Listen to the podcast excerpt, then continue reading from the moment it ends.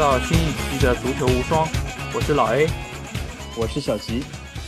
呃，上个礼拜，然后我们把第一期的音频，然后在各个音频的主流媒体上线之后，得到了广大听众的热烈的响应，有不少的那个听众其实也给出了他们想要聊的话题，比如那个喜马拉雅平台的那个叶叶舟，他就提议我们可以聊一下那个就是梅罗之后。谁是下一个接班人？那我们觉得这个话题其实也是足坛争论了非常久的一个话题。其实从梅罗刚开始出道，有绝代双骄这么一个称呼开始，其实就有人在讨论到底谁能接他们的班。所以我们觉得我们有必要积极来响应一下这个话题。下一期我们就决定可以来聊一下这么一个热门话题。对，而且呢，这也是我们节目其实呃和其他节目不同的地方，就是我们的节目将会比其他任何的节目都与听众有更多的互动。呃，在足球媒体里面，我们肯定不是一个最大的媒体，但是我们这个节目可以做到是和听众朋友们有最大互动的呃一个节目。所以呃，如果有听众朋友有有你们非常想听想聊的话题，可以踊跃在下面的评论里面。啊，直直接的点出，然后我们会在呃今后的一期节目里面做出来。然后呢，这个梅罗的话题，其实就像老 A 讲的，已经是呃呃，我觉得已经是被讨论已经有好多年了。因为梅罗两个人他们的职业生涯特别的长，所以关于他们的接班人这个话题已经讨论了很久。所以现在在梅罗啊两个人都已经步入了职业生涯晚期的阶段，现在我们再打开这个话题，其实有一个会给我们一个更明了的答案。是的，而且就是从最早的他的接班人到现在所谓的可以接班的那些候选人来说，其实已经他们之间都可能已经不是一代人。其实作为职业球员或者说是专业的评论员，可能也没有想到他们两个人可以持续在巅峰保持状态这么久。所以我觉得在这个中间，其实我觉得可以聊一下他们个人的一些一些呃保持巅峰状态的原因，以及他们和那些。历史上的大神的比较，其实我觉得这个话题真的是可以有非常多的面可以来参与讨论。对的，对的，而且有些接班人其实已经被他们熬的，自己接班人都已经快退役了，或者比他们退役的更早，就有点像 NBA 里面有乔丹无数的接班人，其实退役的比乔丹还早。乔丹甚至之后还复出过，但是他接班人都已经退役了，所以这是一个非常有意思的东西。好，那这个话题我们就可以留到下一期来着重来讨论。我们还是。呃，继续上上两期的话题，因为我们上两期主要聊到的是跟疫情相关的。呃，我们先聊了联赛，然后又聊到了球员。那这一期我们其实可以将主要聊一下的，就是对于未来的一些影响，以及就是说呃相关的各方面的他们所对于这次疫情以及对于比赛的一些看法。呃，我们想在这边就是先。呃，update 一下，就是现在的一些最新的情况。因为据我们呃知道的消息，就是荷兰联赛在最近已经决定就是取消呃这个赛季的所有排名，然后欧冠以及欧联的资格以现有排名上的就是说顺位来来递补。呃，第一名就是阿贾克斯，但是阿贾克斯他是不被颁发冠军的，所以这个其实就相当于是直接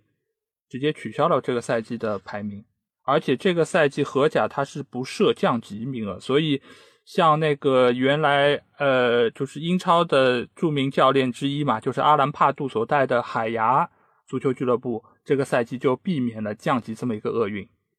据我听说，而且它不仅是不设降级，好像升级也将会被取消。也就是说，下赛季的参赛球队将是和这个赛季一模一样，所以这也是对球队造成了非常多的影响。其实我们今天这个首先说的话题就是这次疫情，其实现在的各种各样的结束的方式或者处理方式，就是对球队造成了哪些影响？这其实就是第一个影响，就是从荷兰联赛这个角度来说，它其实就是受到的最大的三个影响，就是对降级球队来说是一个福音，他们不会降级；但是对升级球队来说，这是一个灾难性的结果，因为他们不能升入荷甲。那么对欧战区的球队来说，呃，问题并不大，但是呢，问题取决于他们究竟能参加欧冠还是欧联。那么对冠军来说，呃，肯定也是个问题，因为呃，现在的冠军阿贾克斯他不能取得冠军。但是因为荷兰联赛呢，排名前四的积分差距并不是很大，所以阿贾克斯自己受伤害的程度呢，我觉得我个人觉得呢，没有另外一个联赛里面的领头羊，我们的已经有好像有三十年没拿冠军的利物浦那么强，对吗？对，而且最近我看到一个消息，就是说那个英超的二十支联赛的老板吧，就是说他们开了个会，然后在会议上，那个利物浦的呃负责人就是说，我们强烈要求就是比赛继续进行下去，但是好像没有得到另外十九个俱乐部的响应，就大家都是以沉默来来回报他。所以我觉得在这个时候，估计利物浦他们内心看到荷兰联赛这么一个一个局面，估计他们心已经凉了半截。因为毕竟作为之前已经取消的比利时联赛来说，荷兰联赛是一个更大的，或者说在欧洲来说影响力更大的一个联赛。所以如果说荷兰做出了这么一个决定，我觉得对于五大联赛来说，真的是一个，呃，我觉得是一个很大的影响吧。就是对于各个球队来说，他们觉得这是一个可以有的。选项，这个我觉得对利物浦来说显然是一个不愿意接受的局面，因为这个联赛的其实它的影响程度受它的这个国家的规模是影响。比利时一个一千万人的国家，它联赛的影响程度肯定要比荷兰这样一千七百万人的国家要小。那么，呃，英国或者英格兰作为几千万人口的地方，那肯定。这个英超联赛的影响会非常的大，而且呢，利物浦它这个情节和阿贾克斯或者比利时领头羊布鲁日来讲呢，还是有一些区别。它的区别在于，阿贾克斯也好，布鲁日也好，他们都是，比如说布鲁日是比利时传统三强之一，阿贾克斯也是荷兰传统三强的领头羊。当然了，我知道这对任何的球队来说，赢得的冠军被取消肯定不是一件好事。但是从呃这种比较严重里面稍微选取稍微不严重来讲呢，我觉得对阿贾克斯来说，他已经是荷甲联赛上冠军遥遥领先的一个球队。如果他少一次冠军的阵痛，肯定要小于利物浦。利物浦特别他想呃追赶曼联，比如说利物浦，甚至他想拿到英超时代的第一个冠军，对他来说是一个相当重要的东西。而且他又是三十年三十多年没有拿到过顶级联赛冠军，一直是号称一个民宿球队。然后英超时代从来没有拿到过冠军，这次是离冠军其实已经不能用最最接近来说了，已经是唾手可得的一个情况，它变成没有了，这个冲击是相当大，而且他下个赛季能否保持这个状态，我觉得其实不是一个疑问问题，我觉得他是没法保持这个状态的，因为这个赛季其实我们从各条战线来讲。我们也看到了利物浦在各线都显示出了一些呃往下坡路走的趋势，所以他肯定是想早点结束联赛或者早点结束所有的比赛，但是肯定要结束所有的比赛，因为一个是他状态已经有些略微滑坡，还有一个就是他想拿到这个冠军。当然了，甚至我我我讲，如果就算英超本赛季结束方式和荷甲不同，他是不踢下剩余比赛，但仍然颁奖给利物浦的话。我认为利物浦都是觉得受之有愧的，因为为什么呢？如果是这样的一个冠军，今年、明年甚至三年以后，我们会记得当时发生了什么。但是对日后的球迷来说，十年以后、二十年以后、三十年以后的球迷肯定不会记得今年的利物浦的呃巨大的领先优势，肯定会在三十年后的论坛上，或者是各个呃这种球迷的讨论社区，肯定一定会说，你看。利物浦在三十年前那个冠军是得来不正的，是办公室里决定的冠军，不是球场上赢得的冠军，对吗？所以说，我觉得利物浦肯定也想结束这个赛季，因为不然他就是一个得位不正的。就像以前中国古代王朝，他最讲究的一件什么事，就是得位要正。利物浦就是有点像，呃，篡位也好，或者由太监大臣决定的一个冠军，对吗？不是一个得位很正的。所以说，他肯定想改变这个事实，这是可以理解的。是这个我讲究一个名正言顺嘛，所以所以我觉得就他们来说，呃，如果以后人家提起利物浦这个冠军是一个所谓的一个最特殊的一个冠军的话，对，其实我觉得也不是什么很好听的名字，对，甚至把这个冠军放在了括号里，对吗？因为有些冠军是呃，它是有一些争议的，所以放在了括号里。就比如说马赛在九十年代赢得的欧冠，它是一个括号，是的，对吧？这就是其实一个非常大的污点，对。但是那个冠军可能已经被剥夺了吧，所以在那一年来说，可能就是没有冠军。是的，但是呢，由于某些统计上来说，他还是放入了统计的名单，但是放了一个括号，就这个一不是和其他人一样的一，是一个括号，所以说这其实是一个不是很好的结局。对，呃，那我们还还是回来，因为这个这个就是说，这也是只是我们现在的一个推测，或者说是对于利物浦的未来的一个一个怎么讲？就是可能发生那个局面一个不太好的一个一个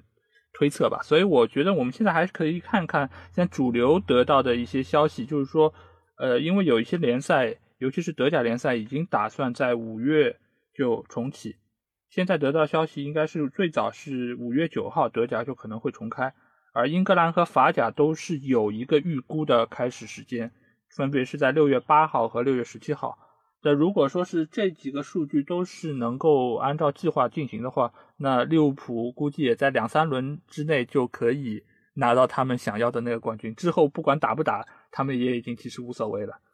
是的，是的。其实我就觉得，就是其实就是就是根据各国的疫情的进展程度不同，德国的疫情很明显从数据上来看比英法要走前了一步。那英法这两国的疫情，呃，现在的。呃，这个情况非常接近，所以它的开赛时间接近也是很正常的。那么，如果打完了两三轮以后，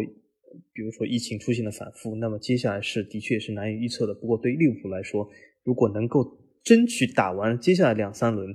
将会给他们一个更多的，就是说，也就是所谓的一个名正言顺的东西。而且呢，对有些联赛来说呢，我觉得当务之急是至少要把这个轮次拉平。就有些联赛它取消，或者是和甲也好，比甲也好，它有个巨大优势就是它的轮次是平的。那么现在意甲，呃，比如说德甲，还有比如说英超，它的轮次是不一样的。所以说，呃，之前不是还有一个说法说，就算联赛结束，不能以联赛排名来作为最终排名，而是要以平均每场的分数来作为最终排名。对场均得分，那为什么呢？因为它轮次不一样。比如说，阿仙奴比热刺少赛一场，虽然比热刺热刺落后一分，但少赛一场，所以它这个呃轮次是不一样的。所以说这个呃是是个问题，所以尽量把轮次至少拉平，我觉得是第一阶段需要争取的目标。嗯，是的，但目前来说，肯定主流的声音还是以就是说把比赛打完作为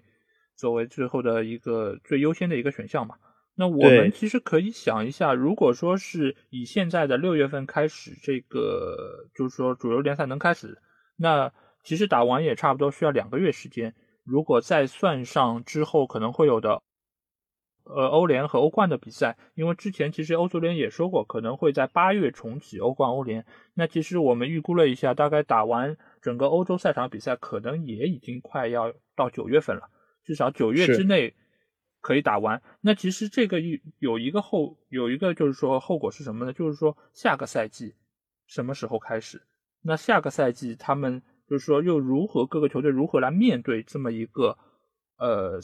就是说赛期？因为我们都知道英超以前是开的比较早，可能八月八月十几号就开始了第一轮。当然，像西甲或者说是其他联赛可能会稍晚一些，那也是会在九月份之前就开始的。那现在如果说是按照目前的疫情，因为西甲和意甲还没有恢复的时间，那势必说这个日期肯定还要往后延。那这个而且中间的话，你如果说是直接九月或者十月开始下一赛季，那意味着什么？就是中间他们不会再有任何的季前热身赛，也不会再有任何的休整和调整的时间，包括留给那个转会的时间也会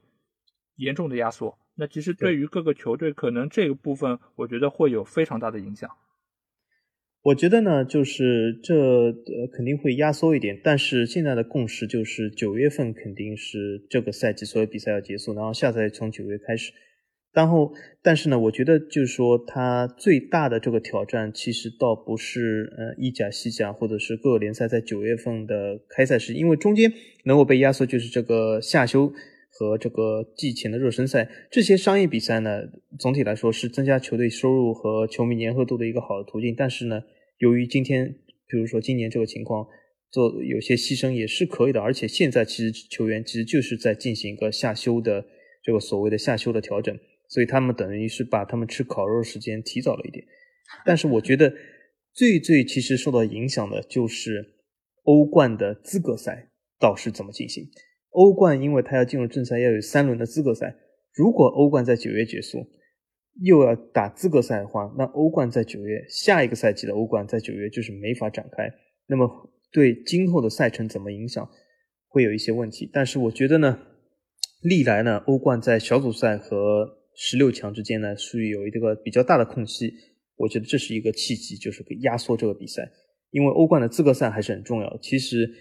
打入小组赛对一些中等球会来说是一笔价值不菲的事，所以是一个非常重要的。而且各个球队其实他要力争，呃，就是要结束本赛季。其实很大的一个原因，包括德甲、包括英超这个两联赛是电视转播，呃，非常高的联赛，它就是非常重要，就是打完这个赛季才能拿足整个转播经费。对，但是其实我我刚才我想到，就是说，其实对于季前热身赛这一点来说，除了是他们的收入以及以及跟球迷互动的一个机会之外，其实也是他们磨合阵容的一个好机会。因为你如果说是他们现在，你如果是把他们作为休假的时间来说的话，但是他们是没法合练的。而且你在一个俱乐部在夏窗有新的球员加入之后，对于磨合阵容，对于那个战技战术的打造，其实季前热身赛也是非常重要。因为季前热身赛一般是不含替补的名额，所以它可以有多套阵容，甚至于上下半场完全是另外一套阵容。这其实对于教练来说是一个很重要的机会。呃，所所以我觉得这个，我觉得对于下个赛季的各个俱乐部的调整来说，我觉得也是非常不利的。哎，这倒是说到了另外一件事，就是老 A，你认为这个赛季的夏窗还会有很多转会吗？我觉得好像应该是很多很大一部分的球队阵容是不是会延续本赛季阵容？呃，我觉得是。呃，我觉得如果说是手下这部分球员已经足够使用，或者说是，呃，就是说已经磨合很久了，我觉得他们不会考虑说把它给清掉，除非是特别刺儿头的那种。但是我觉得这一部分中间，就是作为经纪人来说，我觉得肯定会会使出浑身解数去推动那个转会的进程，因为这一集。这个赛这个下窗其实对于经纪人来说也是非常非常重要的一个下窗，因为如果不买卖球员，对他们来说，他们的收入的缩水是非常严重的。对，因为前两年那些球员他的工资谈的都很高，所以球员来说，他他只要在打着，他不用担心自己的，就是说日子会会有多难过。降薪的话，其实幅度目前来看也很少，而且有很多俱乐部也都是延迟付薪，所以说对球员来说影响可能没那么大。但对经纪人来说，我觉得他们可以谈判的砝码会少很多。是的，而且这个所谓的这个经纪人谈判，其实我觉得，呃，特别是像像老 A 说那些刺头球员或者那些高薪不出力的，或者所谓的这些球员，其实今年倒有一个好去处，我觉得各个经纪人只要聚集于英格兰东北部城市纽卡斯尔，就可以解决所有的问题了。那个那个事儿，我觉得得得先还现在还没有完全敲定吧。如果说是呃真的能够有这么大笔资金 加入的话，我觉得确实是个好去处。是是，尤其是那些呃，比如说贝尔、呃桑切斯这些类似的球员，我觉得他们终于有一个非常好的打高尔夫球的地方了。对，就是对于对于那些养老球员，不用再去美国大联盟，也不用像以前去卡塔尔或者中超，就有一个欧洲的俱乐部可以接纳他们。我觉得他们应该是会非常高兴的。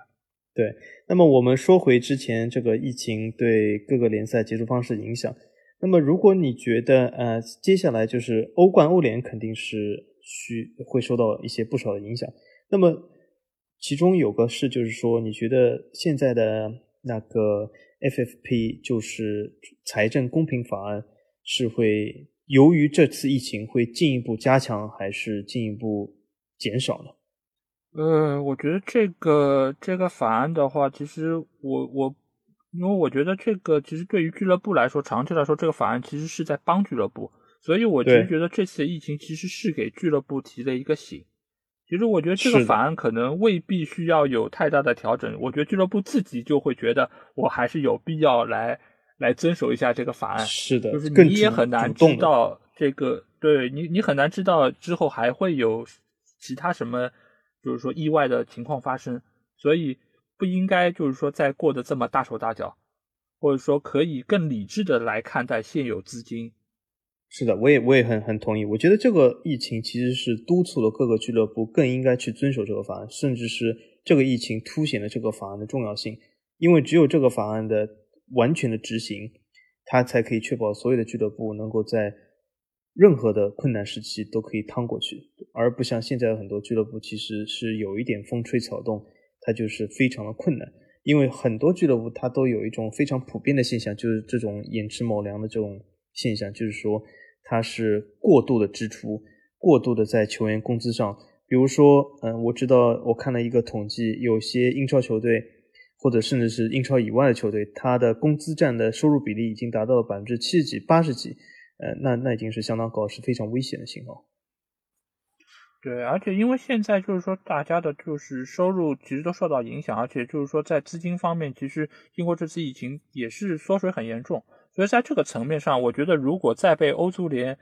就是说收掉一些罚款什么，我觉得是他们更加无法接受的。所以我觉得在下一步，不管从哪个层面来说，我觉得俱乐部都会以更谨慎的态度来面对现在的支出情况。对。对，而且就是上次我们节目中提到的，我觉得通过这个也可以让很多俱乐部收敛一点，就是对这个转会费或者球员工资支出其实是有所控制，是可以稍微进行调整。那么这也牵涉到就是我们的下一个话题，就是关于这个转播机构。转播机构就是现在呃国际上有很多主流大媒体转播不同联赛。他们这个合同很明显都是根据转播场次，这也是很公平、很正常的，就是根据转播场次来这个付费。那么现在很多球队，它也是形成了他们想打完这个赛季的重要原因，就是想通过打完这个赛季拿足剩余的钱。那么，对关于这个合同怎样应对现在发生的方法，还有就是各个联盟，包括现在已经欧足联已经说会贴补一些球队这个。所谓的这个渡渡过难关的资金，我本人觉得呢，从商业角度来说，这些电视转播商肯定是没有必要在没有完成比赛的情况下仍然付费的，因为他们也不是慈善机构，他们需要他们的客户来付费，然后他们才有这个转播金给这些球队。如果他们的客户由于这些电视台他没有足球转播而退订了，那他们这个损失是没有人可以弥补的，球队也是不会来弥补。所以他们应该遵守合同是对的，但是就是说联盟和大的球队，或者是转播合同拿了比较多的球队，尤其是西甲这样，比如说是转播这个非常不平均的球这种联赛，他我觉得大球队应该这个时候站出来，就像这次德甲几个欧冠球队站出来成立的笔资金给小的德甲球队，我觉得这是非常重要，这比让转播商去做一个慈善的行为更重要。呃，对，因为现在其实我们已经看到，就是各个联赛，不管是英超还是那个法甲，转播方应该有的一笔版权费，他们都会延迟支付。所以对于联盟来说，这笔钱他们已经暂时是拿不到了。但其实对于转播方来说，它其实也有非常大的影响。所以你可以看到，现在其实很多的我们国内的媒体也好，或者说是其他转播方，都已经开始大规模的播放以前的历史比赛。以这种历史比赛来吸引球迷继续留在平台观看，对，以稍微提振一下他们的那个收视。所以我觉得这部分来说，我觉得转播方可能受到的损失一点也不比联盟要小。是是，转播方损失，而且是很多无形的。比如说联盟来说，他还是说啊，这个比赛暂停，他转播的合同是多少？转播商他是由于这种订阅客户的数量，他这个订阅客户在他退订的时候不一定能够给出。转播方非常具体的原因，他有可能对定是因为这个足球不转播，有可能是因为他自己的工作受到影响，都是有可能。所以说这是比较难难说的。然后呢，就是这其实对球迷来说也是一个比较大的损失。为为什么呢？因为如果这个比赛进行空场的话。接下来的比赛如果都进行空场，那么就要求球迷来说，你要看这个比赛必须去电视上看。其实这对国内球迷来说或许不是一个问题，但是比较了解欧洲或者其他国家的这个我们的朋友应该会知道，这是一个巨大问题。那为什么呢？就比如说前几天我和老 A 聊起来说，呃，平时我怎么收看一些足球比赛？我告诉老 A，就是我要看这五大联赛，我要去买三个不同电视台的这个呃所谓的这个转播转播的这个合同去签约。嗯，因为它的五大联赛是分散的，那么很这些都是付费电视台，那么很多其他国家的这个球迷来说，觉得如果这是一个比较大的开销，所以说会形成一个，而且足球其实几十年来甚至近百年来都是一个有一个工薪阶层运动的一个传统，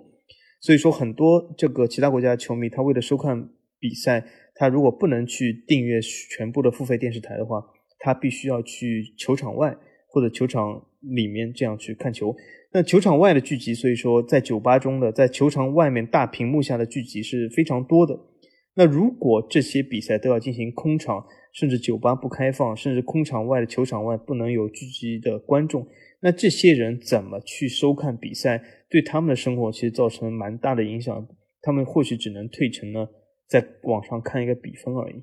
就这个事情，我们还可以换一个角度来看，因为其实这一次疫情其实造成了很多线下的消费全部都转到了线上。因为我其实也听到很多的转播机构，尤其英超这边可能说，接下去所有的控场比赛都会免费向球迷观看。这其实我觉得未尝对于转播机构不是一个机会，因为如果说。呃，球迷养成了这么一种在线上观看比赛的习惯，那他们可能会有更多的订阅用户在下个赛季或者说在之后的赛季继续留在家中来观看比赛。呃，因为我们也知道，在欧洲的主流联赛里面，这些球迷他们都是有去酒吧或者说去聚集在一起看比赛的传统，而且他们会消费很多的酒，然后这种氛围是很浓烈的。在这么几十年的一个历程中，他们一直都是这么做的。所以这次疫情或许是一个机会，可以逼迫他们回到自己各自的家中。我觉得或许对于转播方来说，有可能是一个意外的收获，也不一定。嗯，就是说现在就是说他这个，其实我也看到这个新闻，就是讲转播，嗯，比如说天空说他会免费的播放剩余的比赛，空场比赛。但这里面有个误解，就是说，呃，天空这样的，比如说我比我是一个天空的客户。他的这个足球的这个包呢，就不是可以直接购买，是必须要购买天空其他包才可以购买足球。也就是说，他让足球这个 pack 这个免费的话，但是你还是要签购天空的一些其他的基础包。所以说，嗯，他他就是说是是有一个广告效应，它并不是说完全免费，还是需要这个球迷去签购很多的其他基础的包，才能去免费的收看这个节目。所以说，还是有个商业因素在里面。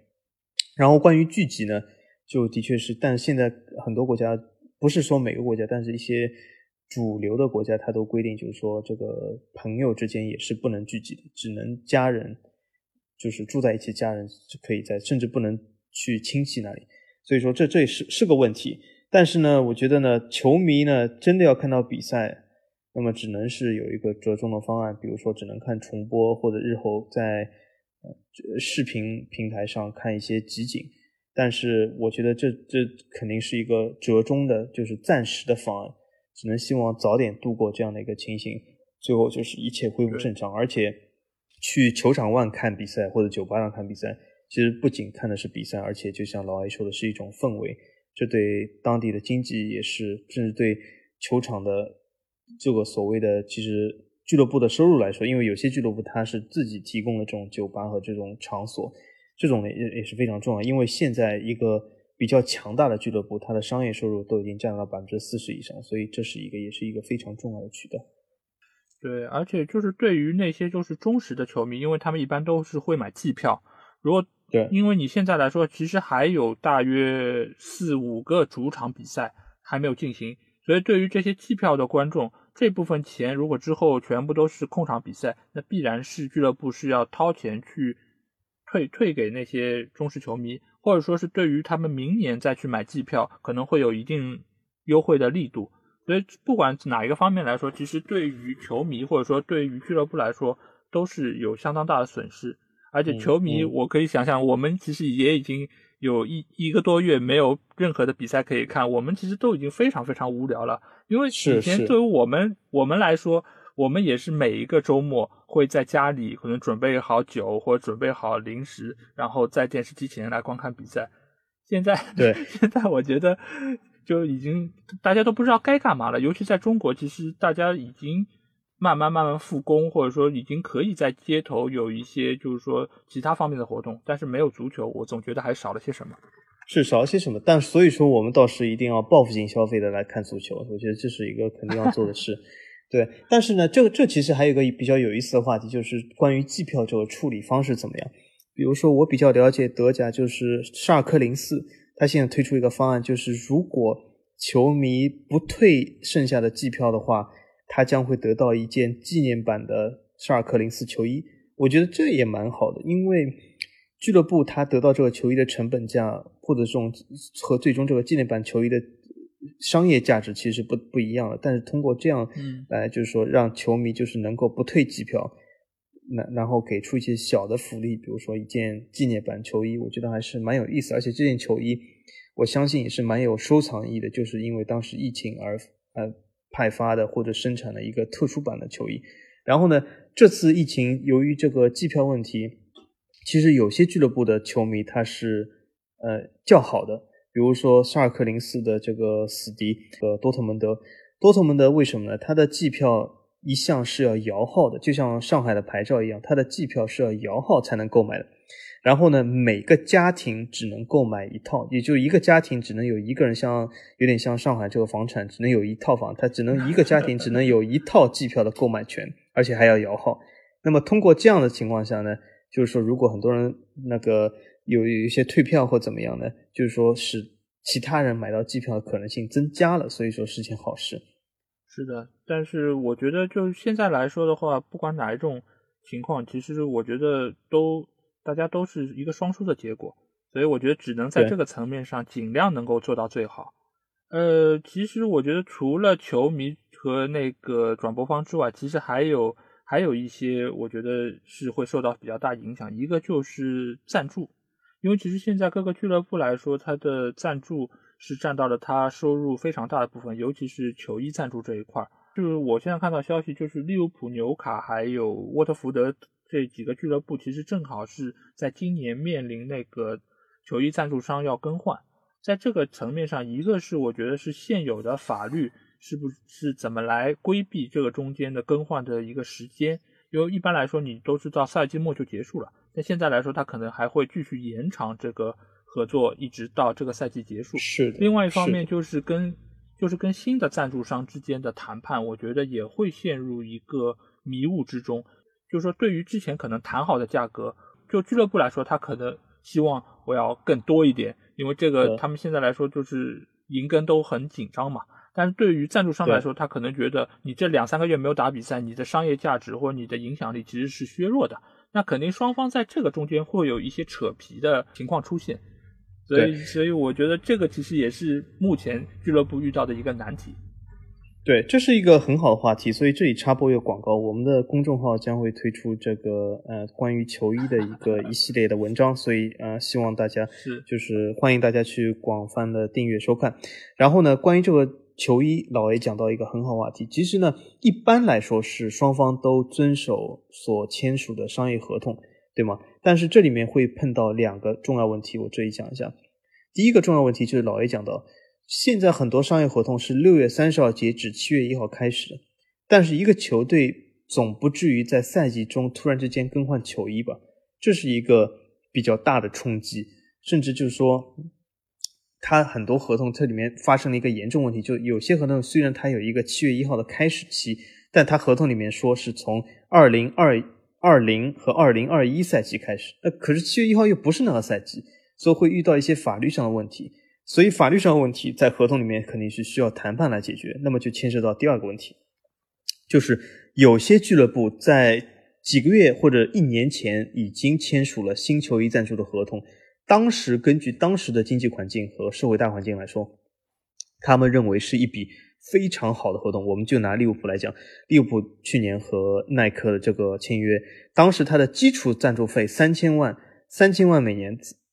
来看是一个其实是一个挺中流的一个合同，这个远少于呃曼联，远小于切尔西、曼城。这三千万的这个赞助费就是和热刺差不多。但是呢，利物浦对外宣称，他的财报宣称呢，他这个合同不是三千万，是七千万一年。那为什么呢？因为他三千万的赞助固定赞助费，加上他每件球衣销售的提成，这是一个比较新的这个球衣的赞助模式。从当时的经济来看呢，他可以拿到四千万的，根据他的销量。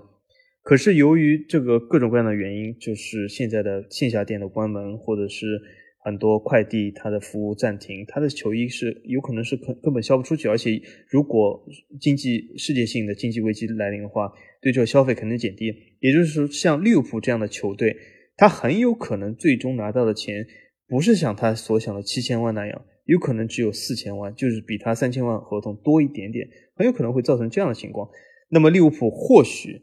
他会通过这个球赛的下赛季的开始时间或者怎么样来要求跟新的赞助商进行谈判，但是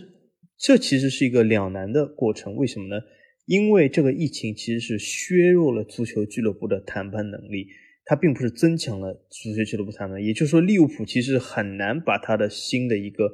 这个所谓的这个条款能够谈得更好。我觉得能够维持现有条款已经是不错，所以他的所谓的七千万每年的如意算盘有可能就没有了。呃，而且就这个层面上来说，其实还牵涉到很多，就比如说还有一些情况，就是像类似于像西汉姆这样，它其实是租用的球场，那其实就它本来来说就应该是赛季结束之后，这个球场就就会被用作他用，但是现在他可能还会继续用这个球场来打完剩余比赛。甚至会影响到其他可能的，就是说其他的运动比赛。但对于球场方来说，我觉得这个其实也需要中间有一个博弈的过程。如果说俱乐部没有办法使用这，因为按照合同来说，他可能是没有办法使用这个球场的，那他们该去哪里打比赛？而且现在这么一个情况，你如果是像有些俱乐部还需要再借用其他俱乐部的球场，那我觉得在这个中间可能会又有另外的矛盾出现。对啊，对啊，那个西汉姆的主场是现在是他租用的伦敦大球场，对吗？对对，伦敦他他他为什么要租租用这个伦敦球场呢？是他自己球场需要重建再建，还是怎样呢？我记得西汉姆以前有他自己的球场。是的，但是好像他就是那个球场就没有了，我记得好像是。哦哦。他以前那个球场好像是在公园里吧？叫好像叫厄普顿厄普顿公园，对吗？对吗？对对对。对对对。因为我我是知道西汉西汉姆这个赛季那个伦敦大球场还是蛮漂亮的，就有点像热刺当年租用的温布利球场一样，还是蛮漂亮、蛮不错的球场。但的确会牵涉到一些租用上问题，而且伦敦大球场它是奥运会造的，然后肯定会有一些其他的商业项目和体育项目要进行，肯定是有些问题。然后就像老 A 说的，很多俱乐部它是呃共同租用或者相互租用这个球场，比如说意甲这个是特别特别的明显。比如说，罗马和拉齐奥都租用那个罗马奥林匹克球场，国际米兰、AC 米兰现在还有一个真蓝黑，那个真正的蓝黑，亚特兰大都是租用那个 圣西罗球场，所以说这个会遇到很很多的麻烦，甚至是其中真蓝黑还要打欧冠比赛，所以那个假蓝黑和那个红黑军团他们就三个球队抢一个主场也是的确蛮麻烦的。对对，然后然后不同球场名字还不一样，梅亚查和圣西罗其实就是一个球场。对，当初其实西汉姆为什么会借伦敦碗，是据说是因为他们拿到了一个非常非常优惠的价格，所以他们可能在资金这方面觉得就是租用伦敦碗可能是更合算的一个一个选择，而且他们好像我记得是签了个长约。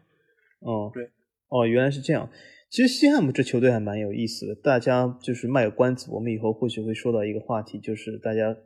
不知道大家知不知道为什么西汉姆的球衣这么像阿斯顿维拉？我们倒是可以说一下。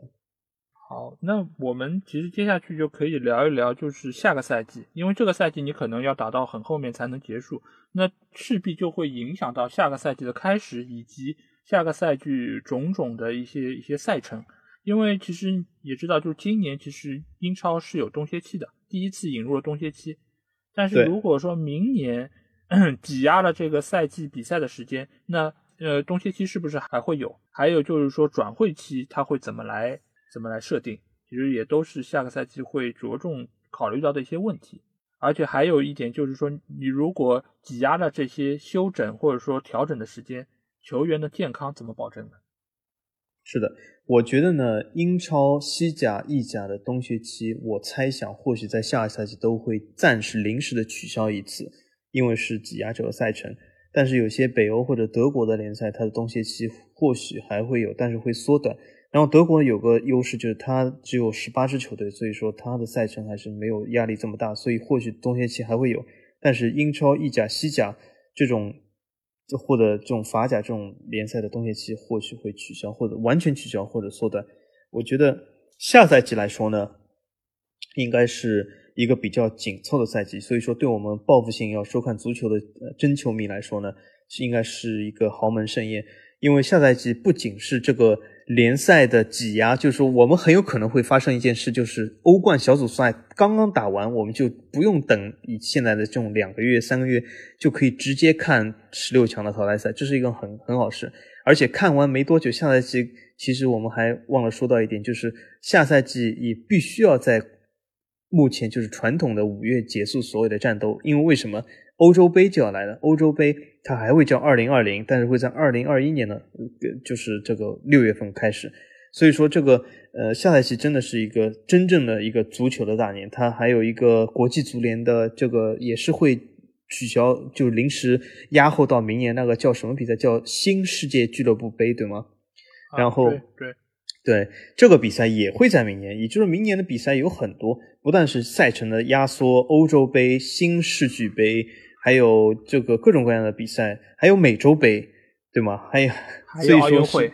啊，奥运会，奥运会足球比赛弱一点，U 二三，对吗？那个，但是，呃，也是有很多很多的比赛会来临，所以说，而且我倒蛮期待。是很多人虽然讲这个新世纪杯是一种纯商业比赛，但我倒蛮期待这样的比赛，因为我我发现欧亚非和美洲球队的交流机会还是不够多，我觉得还蛮有意思的。呃，但是我我真的是对于球员的健康是有非常深的担忧，因为你一旦就是说调整了压缩了这个比赛时间，势必就是说会让球员有更呃比赛时间更长，然后身体更为疲劳，这样受伤的概率也会大大增加。对，而且还有一点就是因为明年的大赛又很多，如果球员在对于大赛有顾虑的话，那我觉得他们甚至有可能会在比赛中不那么尽力。因为为了让自己保持健康，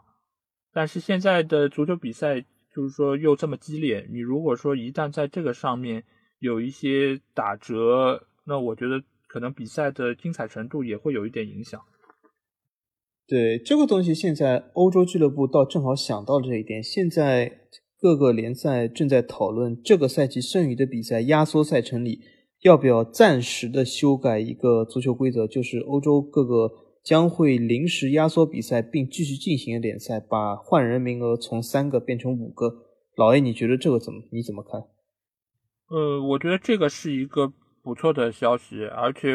而且之前不是也有说，如果有球员受到了很严重的受伤，其实某种程度上可以增加第四个换人名额。其实我觉得这个都是对于球员的健康是有一个保证。而且我甚至觉得还有一个做法可能也可以被列入考虑，就是减少杯赛的赛程，或者说甚至于像英格兰的联赛杯，我觉得就可以取消一年。这样的话，就是减少比赛的数量，其实对于球员也是相当有帮助的。对对，但是英格兰多设一个杯赛，这个历史我不太清楚，是不是由于这个英足总、英国职职业联盟这种错综复杂关系，所以它会有两个杯赛，是不是这个原因？呃，是这样，因为它的联赛级别非常多，所以说足总杯来说，它是会。它是会涉及到的俱乐部是更多的，就是包括一些业余联赛，它也可以来参加足总杯，它只要在足总这个框架之内。但是联赛杯的话，你是需要最起码是第四级别以上的一些俱乐部才能参与。然后在我记得好像是有八支球队，还就是说可能是上几个赛季成绩比较好的一些俱乐部，他可以直接参加第第三轮以后的比赛。所以这个其实是两个杯赛它的那个覆盖范围不同造成的。哦，其实某种程度上，对我也觉得这个其实是多少是有点重复。当然也是因为英格兰它那个足球的历史比较长，所以中间可能因为不同的立场造成了他们会有两个不同的比赛。但是我觉得现在的联赛杯，现在联赛杯好像还是叫卡拉宝杯吧，就因为是卡拉宝赞助的吧。所以所以我觉得这个杯现在来看上去似乎更更鸡肋一些吧。但是我觉得对于俱乐部来说，可能有一个杯可以去竞争一下，或者说最后能拿到这个杯。那我觉得对于球队的提振也是有一些帮助，尤其我记得当年曼联在第二次复兴的开头，其实就是拿了一个一个联赛杯，所以才之后能够慢慢走回正途。我记得这好像也是 C 罗拿的第一个英格兰的正式的冠军，这好像也是也是穆里尼奥所谓的小三冠其中一个，对吗？哈哈，对，是啊，是啊，对，穆穆里尼奥粉丝肯定很喜欢，而且对中小型球队来说，比如说那个北伦敦那个热刺来说，这联赛杯也是他们唯一拿过的杯，好像近二十年以来，所以说也不是件坏事。那么就是对很多强队来说，好像这也是我们唯一一个能够看到他们替补阵容的机会，就像这次利物浦好像联赛杯惨败给阿斯顿维拉，对吗？是吗？所以也是看到利物浦的替补，所以也也不是件坏事。当然了，我觉得我个人认为是重复性比较高，而且我觉得足总杯的影响力好像还不小，但联赛杯的影响力蛮小。像这样有两个杯赛的联赛，据我知道有英超和法甲，但我我也觉得是蛮奇怪，他要有两个杯赛，但是。我觉得这的确是一些，但但是当然，我觉得三十年前或者二十几年前这两个杯赛或许是可以的，因为当时呢和现在的情况有个本质不同是什么？当时的冠军杯真的是叫冠军杯，因为它只能是冠军参加，或者当时演变成只能第二名参加。但现在的冠军杯也好，欧联也好，它已经衍生到甚至第七名都可以参加，所以说这个能够崭露头角的这个。比赛已经非常多了，所以联赛杯它失去它意义。就以前，因为它各个级别的球队它崭露头角，除了联赛以外还是比较有限的，欧战中的名额也很少。所以说，球队当时三十年前，其实球队需要更多的比赛来增加球队的商业收入，但现在来说，已经比赛太多，甚至对球员甚至是造成一种负担了。是的，所以我觉得就下个赛季来说，对于比赛的设置，我觉得也是各个联盟可能会优先考虑的一件事情。呃，那你觉得对于就是转会窗口的设置，你觉得下个赛季会有什么变化？我觉得应该是不会有什么变化，就是在踢比赛的同时，仍然是转会窗是打开的，它的注册时期也是可以的，就有点像夏窗冬窗化，就是。因为每一年的冬窗都是在踢比赛同时，它是展开的，可以注册，可以转会。有可能今年的夏窗会和以往的冬窗一样，就是说是可以随时的转会，随时只要自能够注册。我觉得是会发生这样的事。呃，但是以往的话，就是一般夏窗是两从七月开始，然后一直到九月，差不多是两个月时间。然后冬窗的话，一般是一月份是一个月时间。那今年的话，因为你其实比赛什么时候重启都不知道，所以下赛季开始的时间其实也未知，所以其实也有过说今年的转会窗可能会延长，甚至于延长到年底。这样的话，它其实就是给俱乐部有更多的就是说呃补充新鲜血液的一个机会。其实我觉得这个倒倒是可以考虑，甚至于可以把夏窗和冬窗打通，一直一直到一月底把整个。整个转会期结束，嗯，那其实我觉得这个是这个其实是对于转会市场的一个提振，我觉得也会有更多的绯闻能爆出，大家球迷可以多一些期待。嗯嗯，或者是这就是让巴塞罗那这种要跳出规则、这种东窗进补这种他本来没有资格进补球员的这种方式，就省了这笔这样的脑筋了，可以直接的光明正大的去买一些球员也可以。对我，但是我觉得有可能最终的消费还是会比较低。不过我们以后会有机会会讲一下我们对这下赛季这个球员几个大转会的预测，但我觉得有可能很多大转会只会停留在媒体上，而不会实际的操作，因为现在各个联赛中其实真的还有钱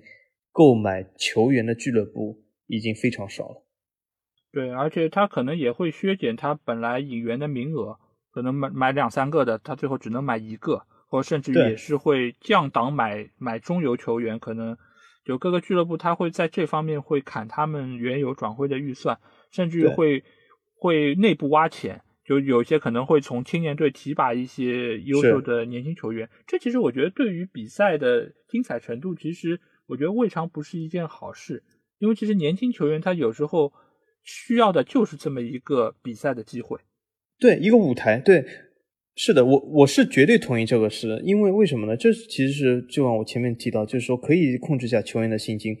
嗯，我觉得这甚至是以后如果可操作的话，可以把球员薪金改为按场次来付费，而不是就是说固定的一个赛季。因为现在有很多球员，其实他们的嗯一旦签了一个大合同以后，他就坐在那里再也不做了。就比如说贝尔这样的人，所以我觉得这样是对这种竞争是没有好处。还还有桑切斯，比如说那个，我觉得是完这这这次的确是会对俱乐部造成很大的负担，会提拔一些青训球员。如果，而且我发现，如果没有青训球员，很多俱乐部所谓的青训，比如说很多俱乐部，我们从书本上看到知识，就是说很多俱乐部说它是一个好俱乐部、大俱乐部，总是要有很强的青训设施，什么什么设施、青训团队。可是我们真的现在回头来看，现在的商业足球，有多少支球队的先发阵容里含有自己所训练出来的青训球员的？其实是很少，越来越少。嗯，对吧？已经是越来越少了。所以说，我觉得这是给大俱乐部也是一个压力下给自己的一个机会，就是启用一些青训球员。我都甚至不记得有些大俱乐部上一次用自己的青训是什么时候，对吧？他们很多倾向于买一些，甚至说是半成名的小妖加入自己的俱乐部镀金半赛季、镀金一年，然后就出来打比赛，号称是自己的呃户口本了。但是我觉得是还是太少，我觉是一个很好的机会。来让自己的青训球员有一个崭露头角，就比如说这次有个热刺有个球员坦丹加，他就是一个青训，他他正好是由于热刺伤病满营，据说他工资只有几千块，他现在能够崭露头角是件好事。嗯，呃，但是我觉得我我我对于你的这个意见，我觉得有几个地方不太不太能操作啊，因为一个点是什么呢？就是你如果说是按照比赛场次来算钱，那你每个球员的单价是一样的吗？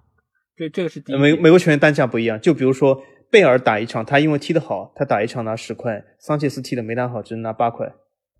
呃，没，这是这是第一点，这个可能是可以谈的，对吧？这然后第二点是在于，如果说因为其实有些球员他不能上，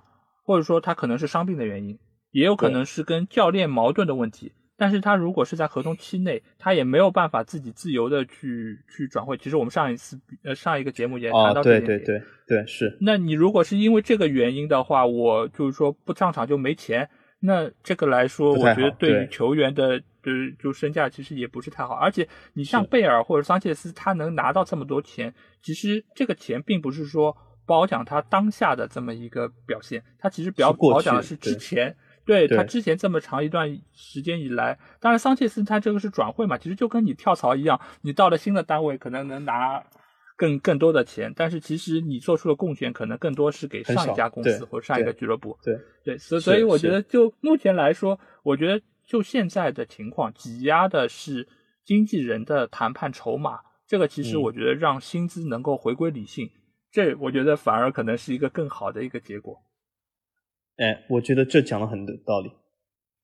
对，而且我觉得还有一点就是，青年球员他 OK，他因为没有名气，或者说他之前没有什么战绩可以来给自己证明，所以说他的工资拿的低，这也恰恰可以迫使他们打出更好的表现，为自己之后的工资来拼搏。你如果说现在如果年轻球员他也是就是以上场来作为那个的话，我觉得可能对他们积极性也是个打击。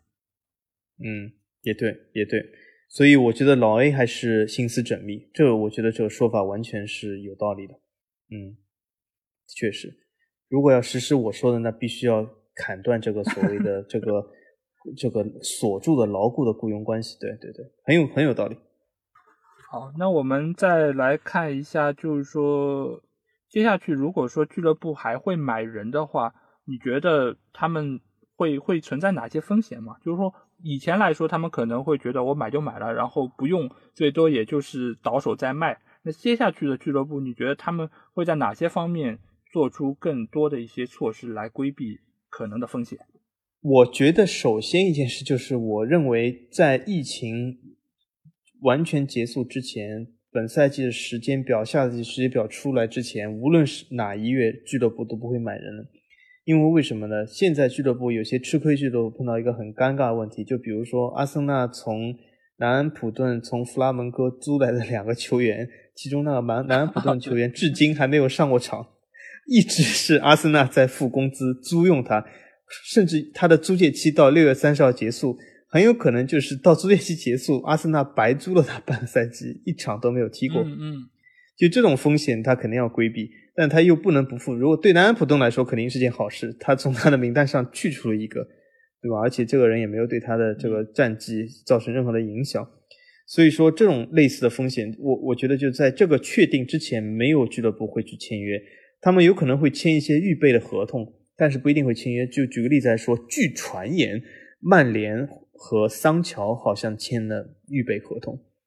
但是我我觉得现在肯定是不可能把这个预备合同成为一个完全敲定的合同。而且，就算我觉得他们之间有过一些协议，但是可能因为疫情的情况，我觉得这个金额也会比原来会有些缩水。呃，有可能，有可能。所以现在有些新闻不是传出来说，多特蒙德说不卖了，要准备和桑乔续约，其实就是给这种预备合同另一方来施压，就是说另一方，我猜想肯定是因此而要还价，说本来你要卖一亿三千万，我说我只能一亿，因为疫情。所以多特蒙德又说好，我不卖了。那么，所以很多其实啊，我们在看看这些新闻啊，它有的新闻完全是空穴来风，是经纪人的炒作或者球队谈判的一种伎俩。它并不是说真的要续约或者真的要怎样，它都是一种谈判的伎俩而已。对。而且我觉得说到这个，其实我想到了，就是作为媒体这一块，就是你以前你作为比如说像马卡报，或者说有一些。啊，报纸它可能是作为那个俱乐部的喉舌来放消息的嘛。但是现在其实你随着互联网化的那个推进，其实现在这种消息真的是满天飞。你从各方各面，包括一个 Twitter 上，你可能就能够有一个有一个消息出来，然后给俱乐部施压。所以各方各面，其实我觉得随着这个互联网化的推行，其实对于各方，就是说俱乐部也好，或经纪人也好，球员也好，就放消息变得非常的容易。然后也使得就是说，在谈判的，就是说筹码方面，其实我觉得这就显得已经非常混乱了。这整个状态，就以前的可能宣传口径或者宣传渠道比较单一，大家都还可以有一个所谓的说，呃，是一个官方的或者说半官方的一个口径在那边。现在你也不知道这到底是哪一方放出来的消息，可能你从结果上来说，甚至都不能推断出到底是谁来放的这个消息。所以大家就愈发的变得扑朔迷离。是啊，但这我觉得这也是一种有趣的事啊，就是很多转会他一定要等，呃，甚至官宣，甚至官宣有的时候都会出现问题。就比如说什么又号称很很多很多球俱乐部不是说呃，以前号称刚已经官宣了，但号称传真机坏了，或者是号称那个体检不过关了，对吗？比如说那个曼联、皇马非常有名的传真机这个。这个所谓的这个借口也是也很奇怪，对。对对，德赫亚对，还用传真机，而且还坏了，而且 整个俱乐部就一台传真机，所以说真的是，当时真的是，不过不过有的时候他你永远不知道是哪一方反悔的，有的时候是卖方觉得卖亏了，有的时候买方是觉得好像还是风险太大，都有可能由于各种原因去去反悔这种事，对，是，所以所以现在就呃。我们就作为吃瓜的球迷，就大家都说嘛，就上树，在树上等着，看看什么时候可以从树上下来，才才算是心里才算是落定了。呃，好，那我们就是这期节目差不多也也要告一个段落了，因为这次疫情，其实我们聊了这三期节目，也是对于现在的各方各面的情况，其实也大致做了一个梳理。所以，其实我们最不管。说什么，我们也是最后的期待，就是比赛能够赶紧开始，然后让球迷能够安安心心的可以坐在电视机前，或者说甚至于之后有朝一日可以重新到球场再去看自己喜欢的球员在场上驰骋。对的，对的，而且祝大家在疫情期间就是身体健康，开开心心，呃，我们平安稳定的度过这整个疫情期间。然后，对，在电视机前尽情享受各种各样的体育比赛。是，然后最后再说一点的就是，呃，希望大家可以去各个主流的音频平台，然后关注我们的节目，然后在我们的节目下面给我们留言，我们会看每一条留言，然后我们也会选取中间的呃好的话题，或者说是有意思的一些呃内容，然后我们可能就会在下一期的节目里面来着重聊一下大家感兴趣的话题。然后还有一点就是我们的我们的公号，然后在这个上面我们会发自己的音频内容，然后也会发一些我们文字的专题内容。这个中间会有非常多的可能是行业分析，也会有非常多的一些专题，或者说一些内呃跟足球有关的周边的内容，所以也希望大家来积极关注。名字就跟我们的那个节目名称是一样的，应该很容易能找到。或者你可以把我们的公众号设为星标也可以，如果你喜欢的话。对，或者点一个再看。对，好，好，谢谢大家。好，那这期节目就到这里。欢迎大家积极的跟我们互动，好，我们下期节目再见，再见。